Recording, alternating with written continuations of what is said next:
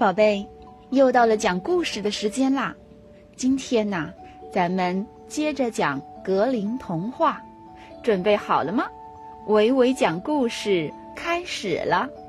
接下来我们要讲的故事是《聪明的小裁缝》。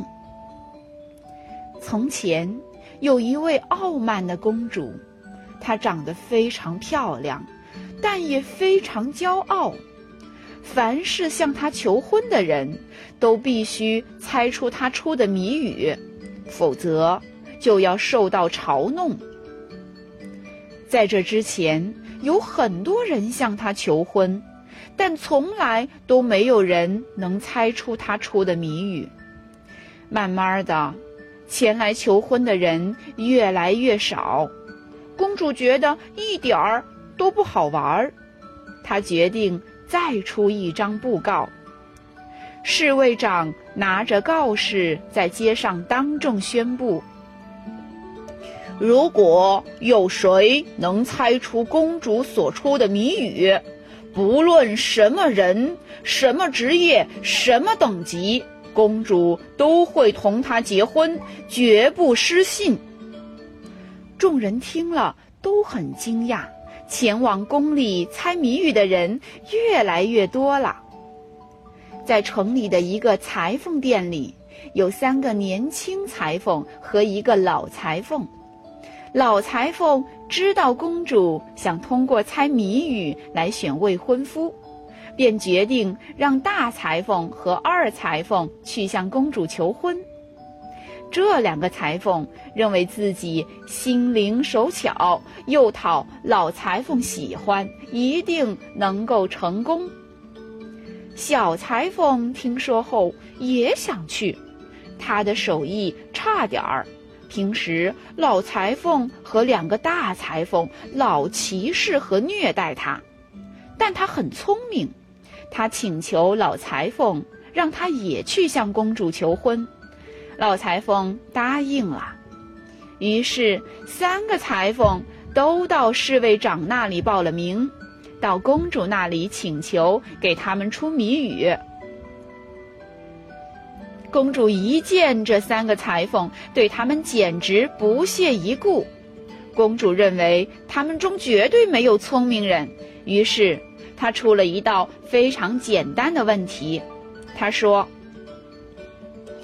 我的头上有两种头发，是哪两种颜色的呢？大裁缝说：“这很容易猜，一定是黑色和白色，像人们说的黑底白花一样。”公主骄傲地说：“错了。”二裁缝说：“一定是像父亲的礼服一样，是褐色和红色。”公主说：“错了。”小裁缝说：“公主头上有金发和银发。”公主听了，吓得脸色苍白，晕了过去。公主之所以晕了过去，是因为小裁缝猜中了她的问题。当公主醒来时，她觉得自己小看了小裁缝，可她。肯定不愿意将自己嫁给一个小裁缝啊！他对小裁缝说：“你这样还不能让我同你结婚。我要你再完成一件事，在地牢里躺着一头熊，我要你在它旁边睡一晚上。如果第二天你还活着，我就答应同你结婚。”那是一头从来没让人接近过它，而且还能活下来的熊。公主想，这样就可以摆脱小裁缝了。可是，小裁缝并不害怕。他想，只要放心大胆去做，事情就已经成功了一半。晚上，小裁缝被人带进了地牢。他大着胆子走进熊舍，熊马上向他扑来，他要用他的脚掌来欢迎他。小裁缝异常镇定，他从容地从袋子里拿出几个胡桃，咬开了吃着胡桃仁儿。喷香的胡桃，引得熊直淌口水。他也想吃胡桃。小裁缝拿出一把石子，放进熊的嘴里，熊怎么也咬不开，便向小裁缝请教。小裁缝说：“你是多么笨呐！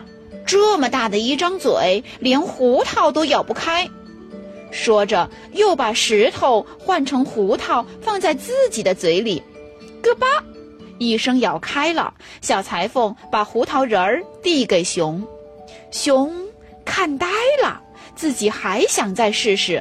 小裁缝又把胡桃换成了石头，放在熊的嘴里，熊还是咬不开。这时，小裁缝又拿出小提琴。